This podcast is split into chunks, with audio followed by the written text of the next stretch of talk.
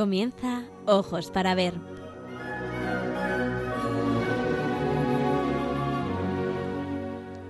Hoy dirigido por María Ángeles Sobrino.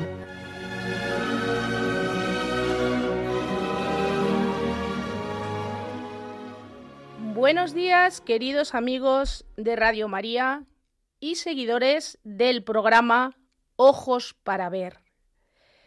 Les habla María de los Ángeles Sobrino desde los estudios centrales de Radio María en Madrid. Son las doce y media, las once y media en las Islas Canarias. Un martes más me dirijo a ustedes para descubrirles el maravilloso mundo del arte y los mensajes que él encierra. En este programa unimos fe y belleza para transmitir la experiencia de Dios a través del arte.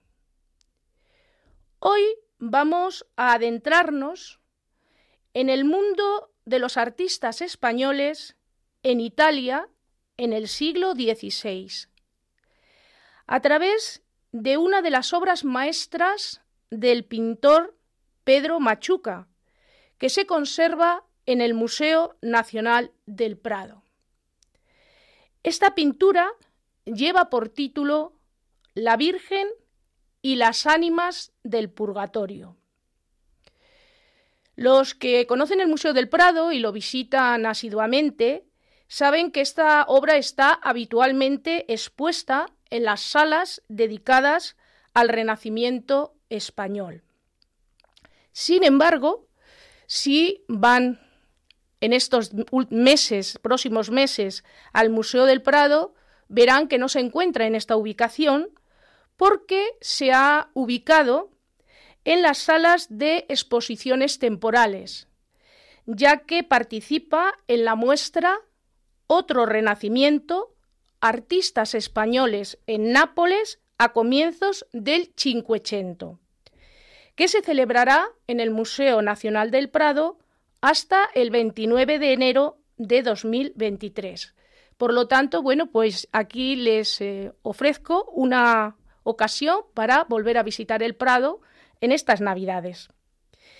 La muestra propone un recorrido por uno de los capítulos más fecundos y desconocidos de la cultura del Renacimiento europeo, la de España y también de la Italia meridional, es decir, de la Italia del sur. En ese momento en el que se está pasando del el arte medieval, del arte recuperado en el Renacimiento del siglo XV, a la llamada maniera moderna, es decir, al gran arte basado en la revolución que llevaron a cabo los tres grandes artistas del Renacimiento italiano. Se los recuerdo. Leonardo, Rafael y Miguel Ángel. La exhibición pretende llamar la atención sobre los años iniciales del siglo XVI, cuando Nápoles se convierte en parte de los reinos de España y un grupo de escultores y pintores italianos y españoles conforma un panorama artístico que ha sido considerado como secundario respecto a los tradicionales focos del Renacimiento. Les recuerdo, Florencia en el siglo XV y Roma en el siglo XVI. Y que además tuvo una gran trascendencia para la monarquía hispánica, como va a demostrar la posterior actividad en España de artistas como nuestro pintor Pedro Machuca u otros artistas como Bartolomé Ordóñez, Diego de Siloé, Pedro Fernández o Alonso Berruguete, entre otros. Si desean visualizar la obra mientras se desarrolla el programa, pueden hacerlo a través del tweet de Radio María en arroba, Radio María Spain. Ahí tienen la imagen y pueden ir viéndola mientras yo voy haciendo los distintos comentarios a la obra. Si observamos la obra, hay dos imágenes destacadas en la representación.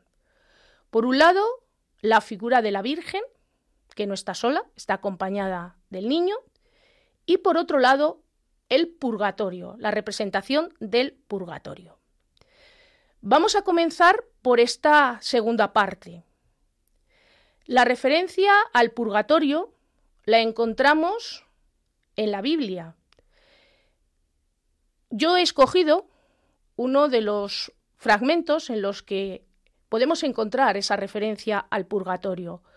En concreto, de la primera carta del apóstol San Pablo a los Corintios, que dice así, conforme a la gracia que Dios me ha dado, yo, como hábil arquitecto, puse el cimiento, mientras que otro levanta el edificio. Mire cada cual cómo construye, pues nadie puede poner otro cimiento fuera del ya puesto, que es Jesucristo. Y si uno construye sobre el cimiento con oro, plata, piedras preciosas, madera, hierba, paja, la obra de cada cual quedará patente.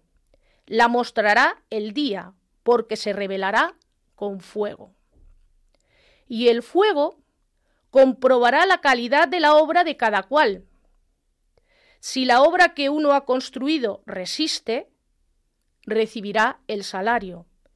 Pero si la obra de uno se quema, sufrirá el castigo, mas él se salvará, aunque como quien escapa del fuego. Además de este, de este texto, también para aquellos que deseen profundizar en el catecismo de la Iglesia Católica, en la parte dedicada al creo en la vida eterna, capítulo tercero, se habla de la purificación final o purgatorio. De manera que yo les remito a que si quieren meditar más en profundidad estas palabras que hemos eh, leído de San Pablo, se dirijan a la fuente fundamental que tenemos ahora mismo de doctrina, que es el catecismo de la Iglesia Católica. Y si no, también pueden retomar las explicaciones que nos han hecho tanto Monseñor Munilla como también nuestro director, el padre Luis Fernando de Prada, en sus mm, comentarios al catecismo. De manera que, bueno, pues eh, para meditar estas palabras que aparentemente parecen sencillas, pero no lo son tanto, son muy profundas, vamos a escuchar un fragmento musical que nos ayude a esta meditación de lo leído.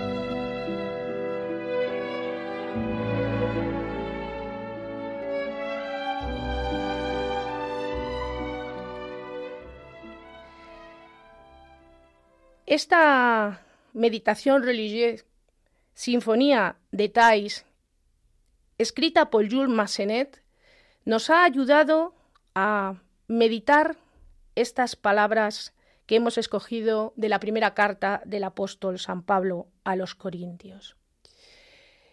Queridos oyentes de Radio María, les recordamos que estamos emitiendo el programa Ojos para Ver, en esta ocasión dedicado al artista español del siglo XVI llamado Pedro Machuca y a su creación La Virgen y las ánimas del purgatorio, que pueden contemplar en la exposición Otro Renacimiento, artistas españoles en Nápoles a comienzos del Cinquecento en el Museo Nacional del Prado.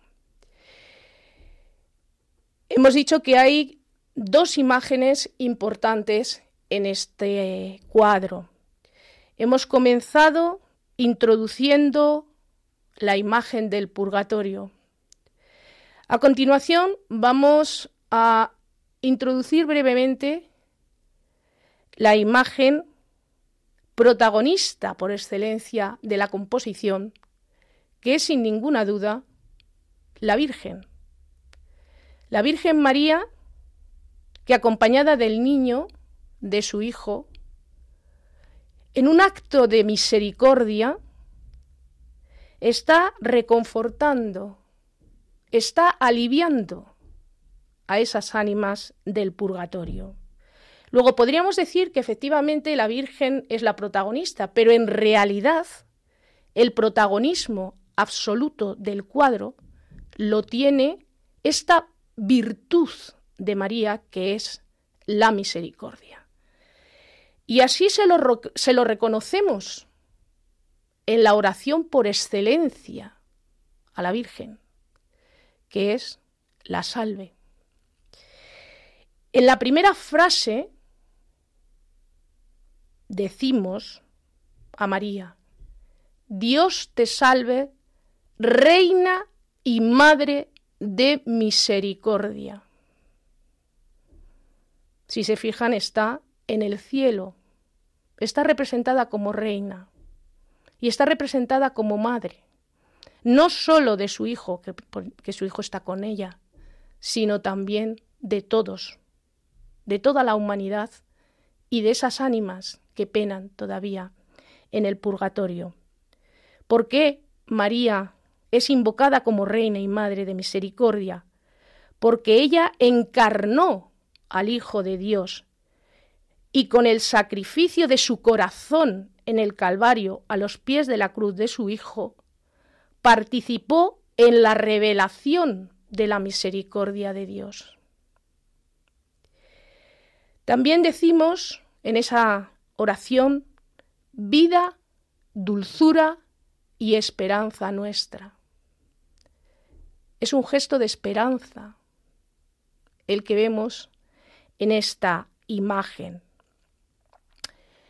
También la invocamos diciendo, a ti suspiramos, gimiendo y llorando en este valle de lágrimas.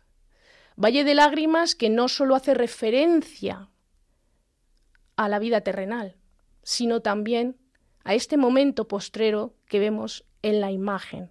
Vemos cómo las ánimas del purgatorio sufren, se retuercen.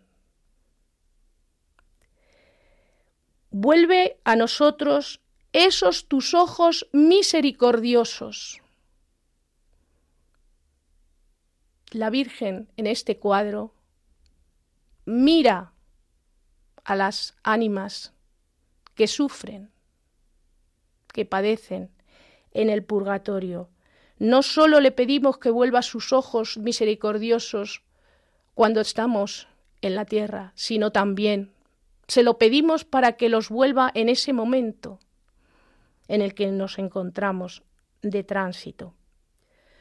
Muéstranos a Jesús, fruto bendito de tu vientre, y es lo que está haciendo María en este cuadro.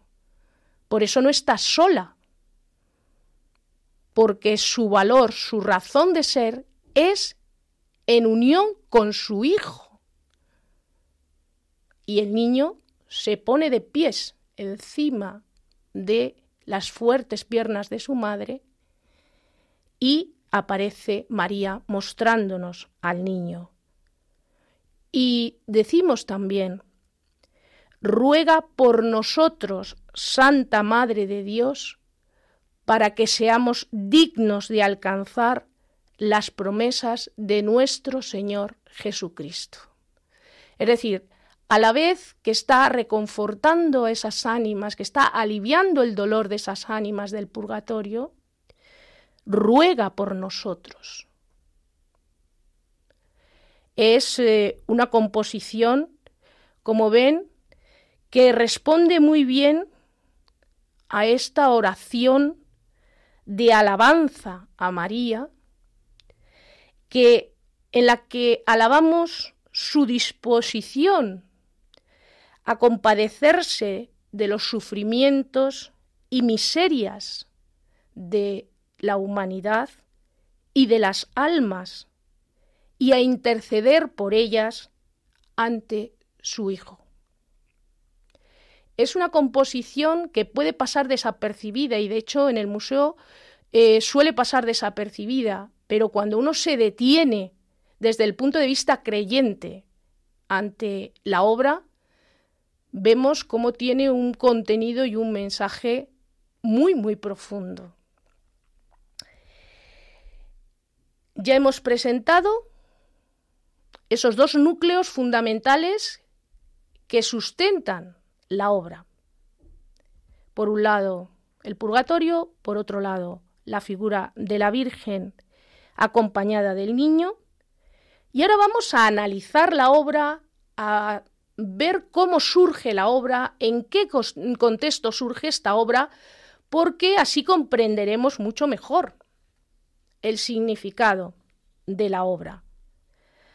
Se trata de un óleo sobre tabla de madera de chopo, realizado, realizada perdón, por Pedro Machuca y cuyas dimensiones son 117 por 135 centímetros, no es una obra demasiado grande, pero tampoco es una obra pequeña en cuanto a las dimensiones.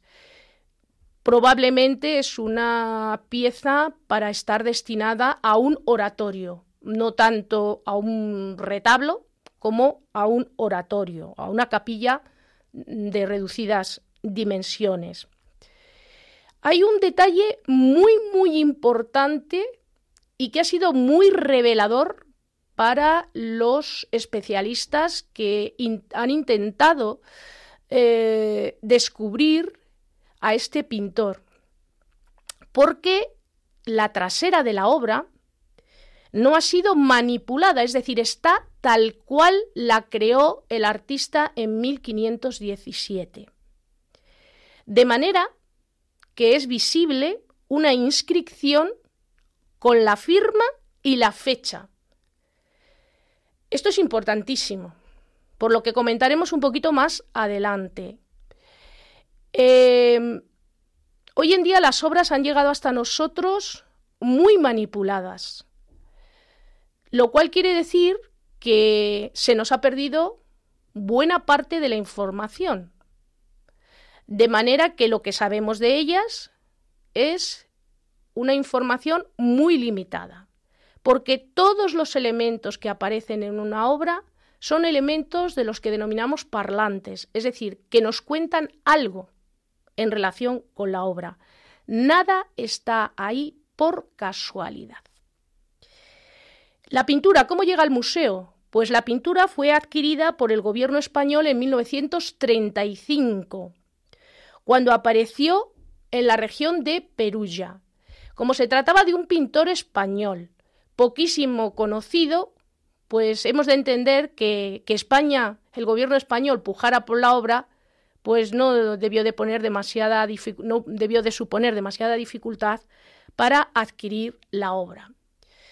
Después de esta exposición que se está haciendo en el Prado, donde se ponen en valor a todos estos artistas, pues vamos a poder em, seguramente vivir momentos muy interesantes en cuanto a la aparición de obras relacionadas con todos estos pintores que, como hemos dicho, han sido considerados secundarios, pero que realmente para nuestra historia de la pintura española del Renacimiento son esenciales para entender el paso de eh, la Edad Media al gran barroco, al arte del siglo de oro, porque si no fuera a través de estos pintores no sería posible entenderlo, pues estas exposiciones, como les digo, sirven fundamentalmente para esto también, no solo para conocer a los artistas, sino para eh, provocar que salgan a la luz obras que están en lugares recónditos y que no sabemos exactamente que están allí o se intuye que están pero no, no se puede acceder. En fin, para facilitar un poco ese conocimiento.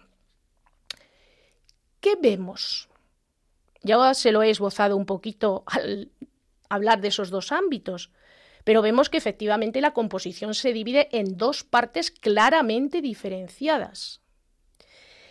Con una parte superior que ocupa prácticamente dos tercios de la tabla, en la que en el centro vemos monumental, grandiosa, a María con el niño, sentada en un trono de ahí en esa referencia a reina que hablábamos, y está rodeada de ángeles, es decir, está en el cielo. La Virgen, con su cabeza inclinada hacia abajo, mira a las ánimas del purgatorio.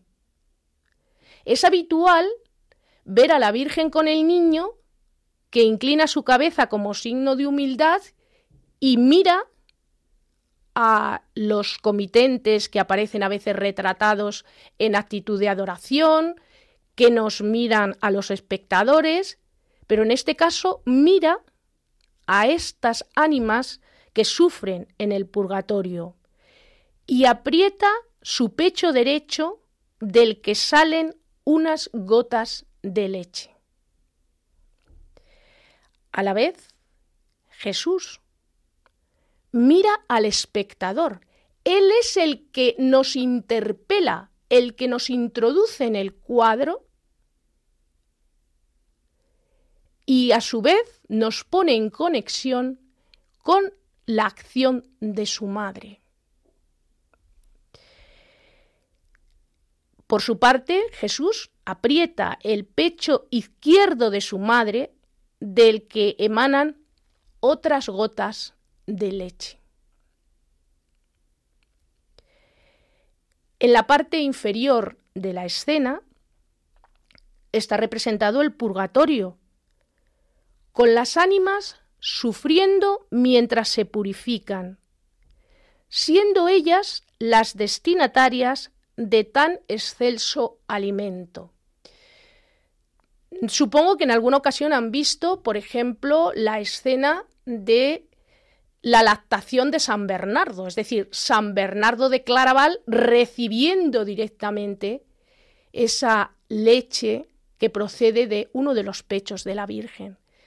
Bueno, pues aquí vemos cómo la Virgen María, incluso vemos cómo el niño Jesús, diríamos, acepta, mm, ratifica ese papel de María como madre que reconforta a sus hijos a través de este, de este gesto. La leche se convierte en el alivio del dolor de las ánimas del purgatorio porque apaga las llamas. El origen de esta iconografía es un origen curioso, porque eh, no es ni más ni menos que una versión del el tema de la Virgen de la Leche. En el Prado tenemos muchísimas imágenes de vírgenes lactantes, sobre todo en la pintura flamenca, pero también tenemos una maravillosa Virgen lactante, aunque no aparece mostrando el seno de una manera tan evidente ni derramando su leche eh, como lo vemos aquí. En una obra de Morales, La Virgen con el Niño, del Divino Morales, que es una imagen icónica dentro de las colecciones del Prado. Pero no debemos de olvidar que esta representación es una advocación medieval y que lo que busca es ilustrar la misericordia de María y en este caso concreto auxiliando a las ánimas del purgatorio. ¿Pero qué es el purgatorio? Bueno, pues tomando eh, la referencia del catecismo de la Iglesia Católica, diríamos que es un estado del alma transitorio de purificación y expiación en el que después de la muerte las personas que han fallecido en estado de gracia sufren la pena temporal que aún se debe a los pecados perdonados y tal vez también para expiar sus pecados veniales no perdonados antes de acceder al reino de Dios. ¿Y cómo lo representa el pintor? El pintor lo representa con esa imagen del fuego. El fuego tradicionalmente es un símbolo de purificación. Por eso eh, el fuego aparece ahí muy claramente evidenciado. Hoy en día podemos verlo, hace unos años no era tan visible. Pero también no debemos olvidar que el fuego se ha mm, relacionado tradicionalmente con el infierno, de manera que no debemos confundir el purgatorio con el infierno, porque el infierno es el lugar donde después de la muerte son torturados eternamente las almas de los pecadores. Por lo tanto, bueno, pues vemos cómo nuestro artista conoce perfectamente la tradición y adecúa la tradición medieval, la tradición oriental que asimila a Occidente con la representación del fuego, etcétera, con un nuevo lenguaje, que es el lenguaje de estos grandes maestros que hemos mencionado al principio, Leonardo, Rafael y Miguel Ángel, que ahora iremos desgranando.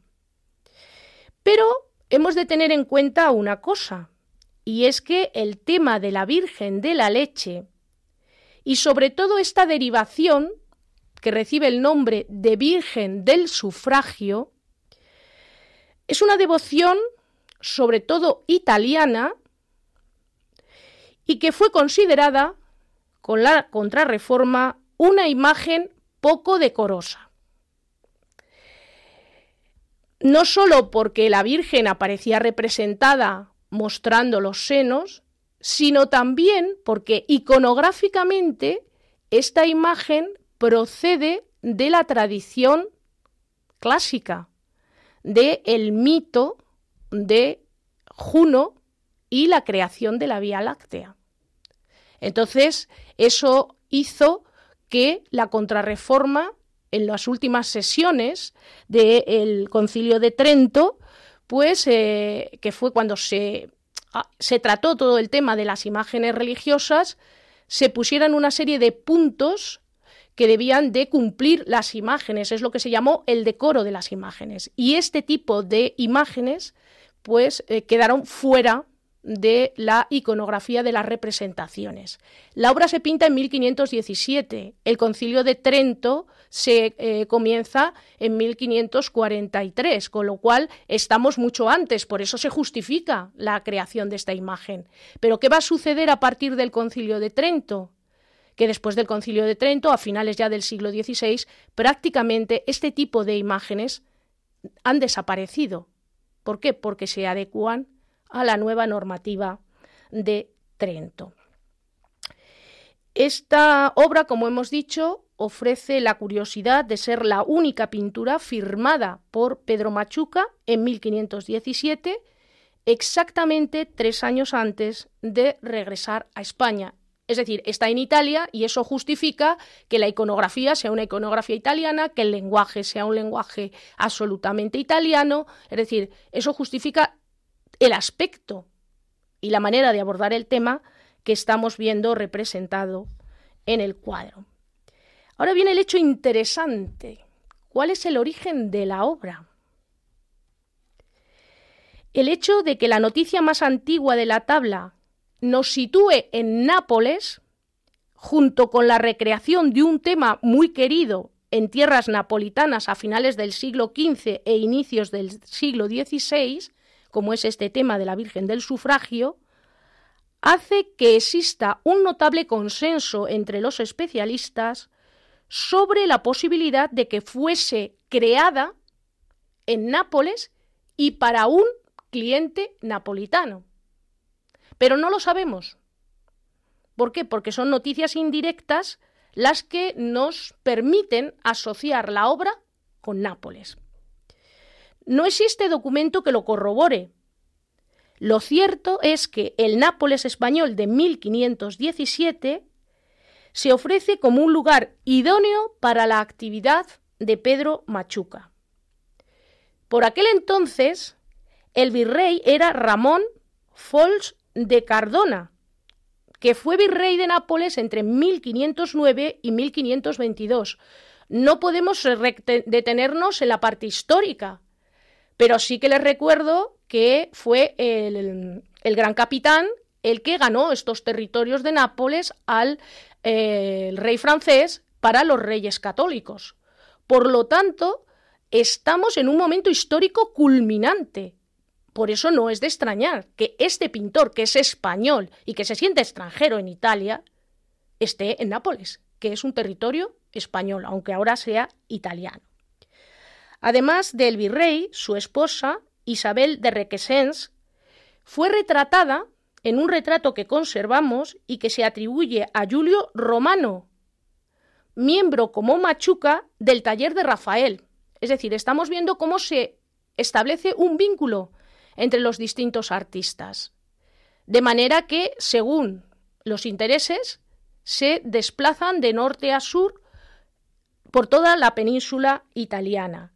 Y además había otros artistas españoles también en la corte del virrey, como Bartolomé Ordóñez y Diego de Siloé, que empezaron con algunos encargos importantes, como digo, en Nápoles.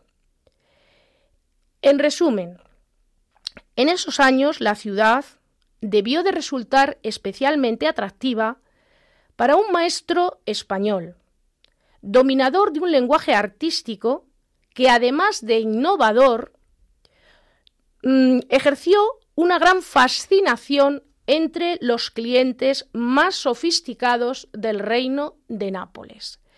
Es decir, la punta de lanza para la evolución del arte español del Renacimiento hay que buscarlo precisamente en estos artistas que están en Italia o que se trasladan a Italia cuando Nápoles pasa a ser un territorio español. Desde Nápoles, a través de Valencia, se distribuye toda esa influencia del nuevo lenguaje renacentista y llega a Castilla. Es decir, por eso los primeros artistas que vamos a encontrar que hablan este lenguaje, este nuevo lenguaje del Renacimiento, son artistas vinculados con el reino de Valencia. Juan de Juanes, Vicente Masip, Juan de Juanes, es decir, artistas que no se sabe que viajaran a Italia, pero que recibieron las influencias de manera directa. Artísticamente, a Pedro Machuca se le ha relacionado e incluso algunos han afirmado que pudo formarse en el ámbito de dos de los más grandes pintores del Renacimiento. Nos estamos refiriendo a Miguel Ángel y a Rafael. Así, por ejemplo, se le ha identificado con un tal Petro Españolo que menciona a Miguel Ángel en una carta en 1515. Y también parece probada su formación en el taller de Rafael en Roma, participando en algunos de los encargos que recibiría el gran maestro entre 1515 y 1516. Si bien, y esto no podemos obviarlo, las novedades italianas llegaron mayoritariamente a España a través de estampas, nuestro pintor, Pedro Machuca, es un claro ejemplo de artista que bebe directamente de la creatividad de las dos grandes águilas del Renacimiento italiano, a lo que hay que añadir también las aportaciones de otros artistas llegados a Roma a comienzos del siglo XVI. Así, el tema de clara inspiración italiana, como ya hemos mencionado, el poderoso dibujo y la riqueza cromática muestran la capacidad de Machuca para absorber todas estas influencias. Vamos a ir escudriñando un poquito la imagen. La impronta de Miguel Ángel se percibe en la concepción muy escultórica del grupo de la Virgen con el niño. Fíjense que los volúmenes están bien marcados, parece una escultura. Además de en el poderoso contraposto de María. Fíjense en la postura de María, cómo gira su cuerpo sobre su propio eje, eso es lo que se denomina el contraposto. Para, para este gesto, para esta postura, se inspira en los modelos de las sibilas de la capilla Sistina en Roma. A Rafael debe la composición piramidal, el interés por los claroscuros difuminados y una preocupación por esos efectos nocturnos apreciables en la representación del purgatorio, que se cree inspirado en el incendio del Borgo.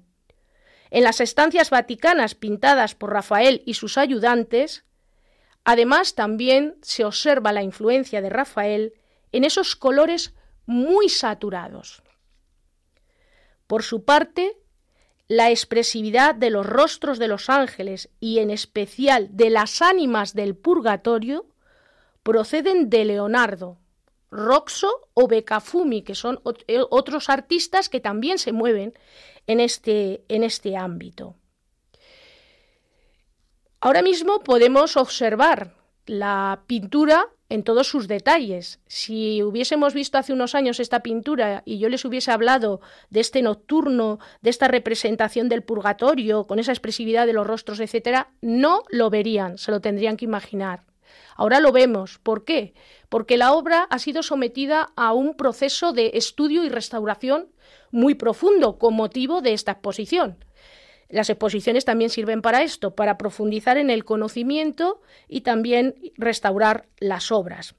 De manera que en este proceso de restauración se le han retirado repintes antiguos y se han recuperado parte del espacio que envuelve a las figuras principales. Es decir, cuando ahora nosotros miramos a la figura de la Virgen con el niño, vemos que hay aire, que hay atmósfera alrededor de la figura. Antes era bastante más plana, porque todo era mucho más opaco y sobre todo se ha descubierto toda la parte inferior. Ahora percibimos todos estos detalles que yo les acabo de comentar. Destaca sobre todo el contraste entre ambas partes, entre la parte superior y la parte inferior. ¿En relación a qué? A la luz. La parte superior es más luminosa que la parte inferior, que es más opaca y oscura. ¿Por qué? Porque la luz está ahí. María y Jesús son la luz. Entonces, por ese motivo, la luz se convierte en un recurso expresivo para reforzar el mensaje del cuadro. Vemos una fuerte influencia también del juicio final de Miguel Ángel. Por ejemplo, en el detalle de las bocas abiertas de las ánimas que reciben las gotas de leche. Ahora vemos las gotas de leche. Cuando nosotros no teníamos el cuadro restaurado, veíamos unos manchurrones blancos que incluso en alguna ocasión se confundían con que podían ser manchas superficiales de elementos adheridos al cuadro. Después de la restauración vemos que no, que es parte del cuadro y que nos está transmitiendo y reforzando el mensaje. Después de esta amplia eh, explicación, vamos de nuevo a hacer a escuchar un poquito de música que nos ayude a interiorizar todo esto que hemos estado explicando y viendo, aunque no lo veamos físicamente, o sí.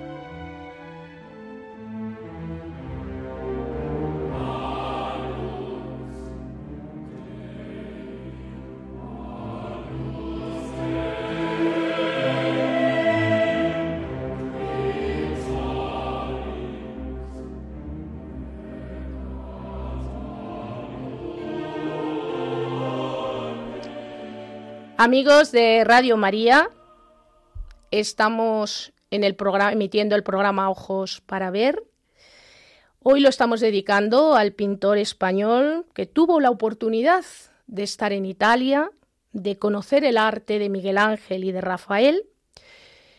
Nos estamos refiriendo a Pedro Machuca y estamos eh, presentando su arte, su creatividad, su estilo, su, su espiritualidad a través de la obra La Virgen y las ánimas del purgatorio que realizó en Italia y concretamente en Nápoles en 1517. Hasta el momento hemos recordado el pasaje bíblico en el que pudo inspirarse el pintor para crear el tema del purgatorio. Hemos hablado de la misericordia de María con los que sufren. Hemos descrito la obra y también la hemos contextualizado en el espacio y en el tiempo. Después de tener toda esta información, vamos a abrir los micrófonos para aquellos de ustedes que deseen hacer algún comentario, alguna valoración o expresarse sencillamente, en relación con la obra que estamos comentando y con el tema que estamos comentando. El teléfono es el 91 005 94 19. Lo repetimos por si alguien no tenía papel o lápiz en ese momento para apuntarlo. 91 005 94 19. Bueno, pues ya nos quedaría hablar un poquito de el pintor, de la vida del pintor. La vamos a glosar brevemente, porque no tenemos mucho tiempo, pero sobre todo porque tampoco tenemos muchos datos, ya lo hemos comentado. Sabemos que es pintor y arquitecto. Seguro que todos ustedes le recuerdan y si no ya verán como ahora cuando yo se lo digo la van a recordar, es el gran arquitecto del Palacio de Carlos V en Granada. Que es verdad que es un monumento extraordinario, sobre todo por ese patio circular maravilloso, pero que nos distorsiona totalmente el encanto y la belleza de la Alhambra, porque no se les ocurrió otra cosa que introducirlo en el corazón de la Alhambra. Pero Carlos V quedó enamorado de Granada y su esposa, la emperatriz, también. Es un pintor que nace en Toledo en 1490. Desconocemos sus orígenes familiares. Sin embargo, su formación es italiana y la obra que hoy hemos presentado es manifestación de su condición española de origen y su formación profesional en Italia. Una firma, como hemos dicho, la única que se conserva de todo su catálogo, inscrita en latín en el reverso de la tabla, consigna su nombre los gentilicios de su nación y su ciudad natal y la fecha de ejecución.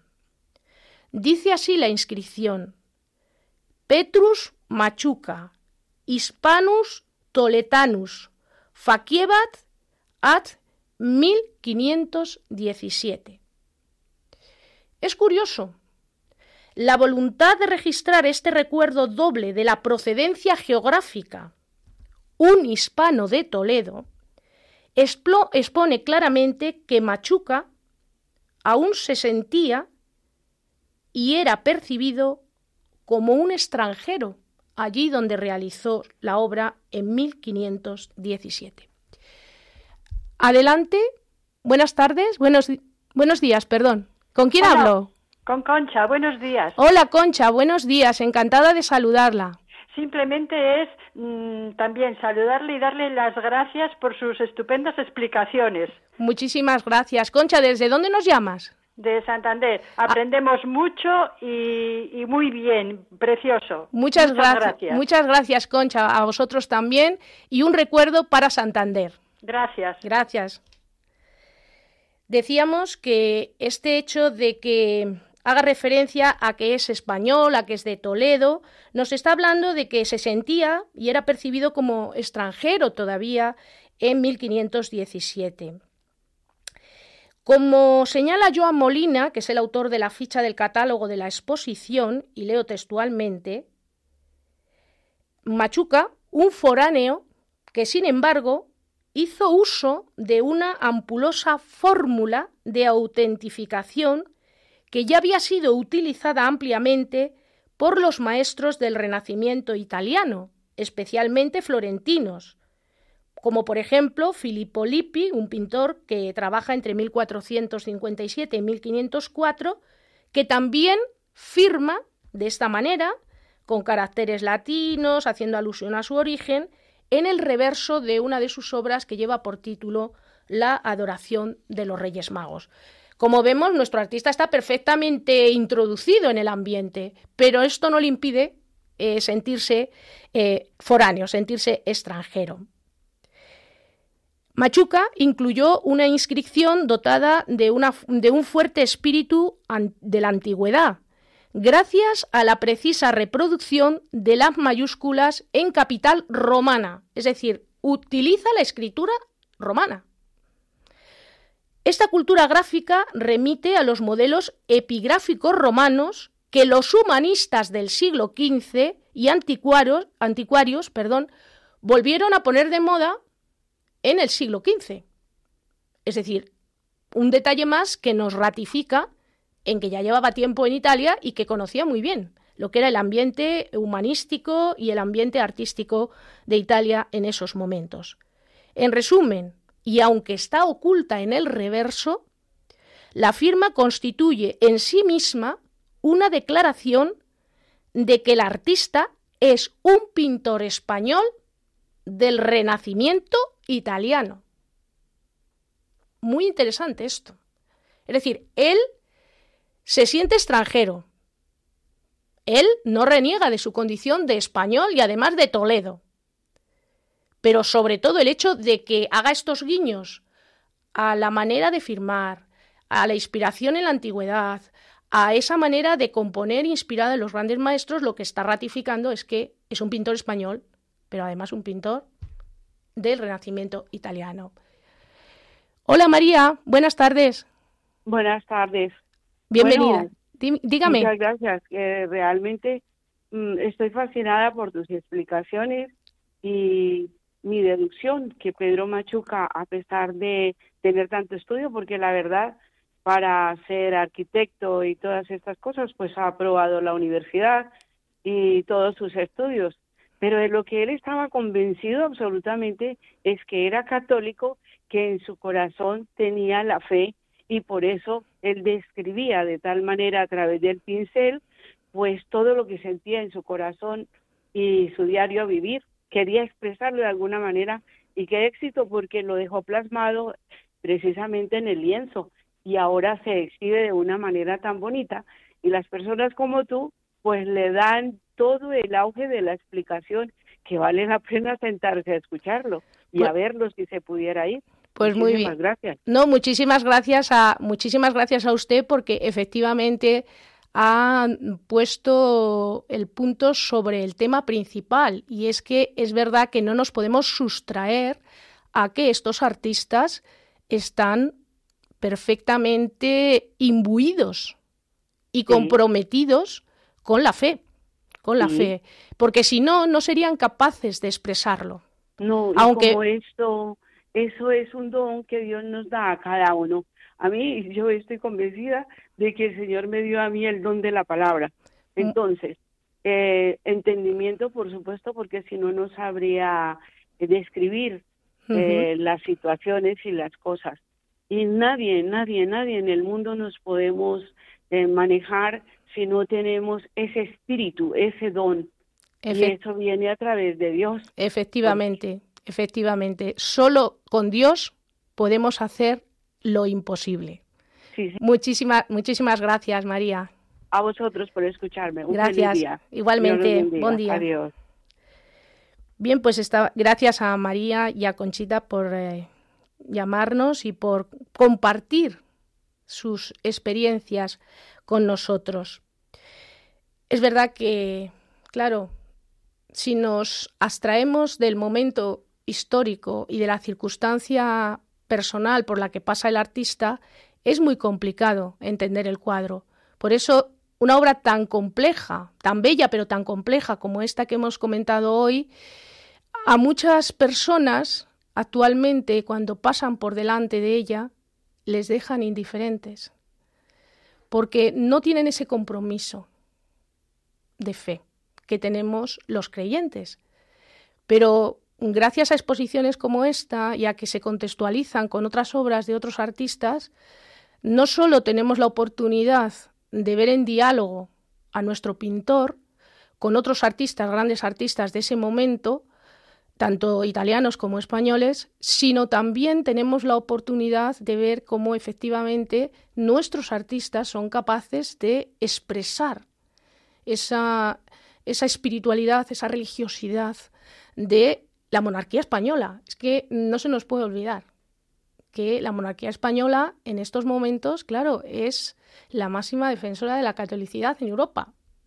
Entonces, cuando vemos una obra de arte tenemos que tener en cuenta todo esto. Tenemos que tener en cuenta la historia, el contexto social, el contexto político, el contexto económico, por supuesto, porque claro, también las obras de arte están en relación con el componente económico. No debemos olvidar tampoco que estas obras que nosotros ahora tenemos la oportunidad de disfrutar no eran obras que se pintaban para el gran público, sino que eran obras que eh, estaban mm, destinadas a una élite por eso, claro, eh, el lenguaje es un poquito hermético el que vemos en estas composiciones. De manera que se abre para nosotros todo este mundo a través de los museos. De manera que podemos eh, rezar y reflexionar con las obras de arte. Y eso es lo que pretende hacer este programa de Ojos para Ver. Unir, como hemos dicho, fe y belleza y llevarnos a la experiencia de Dios a través del arte. Estamos concluyendo el programa y antes de despedirme vamos a escuchar otra canción que nos permita mm, interiorizar los comentarios que hemos recibido, las últimas palabras que yo he introducido para ya despedirnos.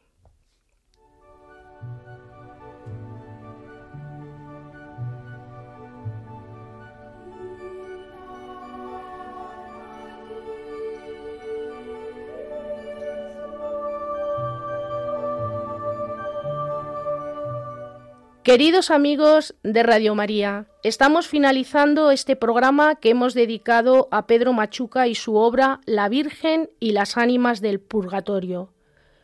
Próximos a conmemorar la solemnidad de los fieles difuntos, hagamos juntos una plegaria a nuestra Madre del Cielo. Dios te salve, flor hermosa del jardín carmelitano, llena de gracia, el Señor es contigo tu gracia sea con tus siervos por quienes te pedimos. Bendita eres entre todas las mujeres.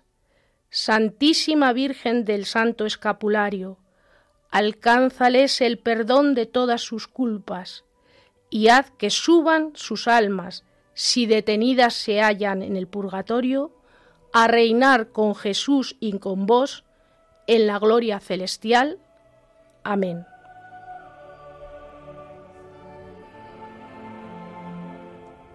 Después de elevar nuestra oración al cielo por todos los que nos han dejado, me despido de todos ustedes con alegría, esperando que el programa haya sido de su agrado e interés y dándoles las gracias por acompañarnos un martes más en este programa de Ojos para Ver. Les emplazo para un próximo programa y ahora les invito a que sigan en compañía de la Radio de la Virgen. Muchas gracias, que Dios les bendiga y María les acompañe siempre.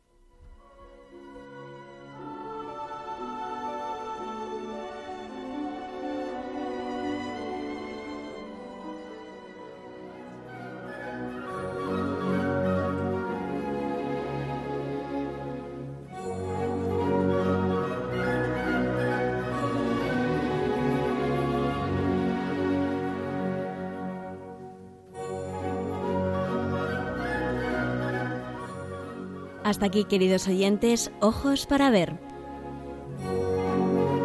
Hoy con la dirección de María Ángeles Sobrino.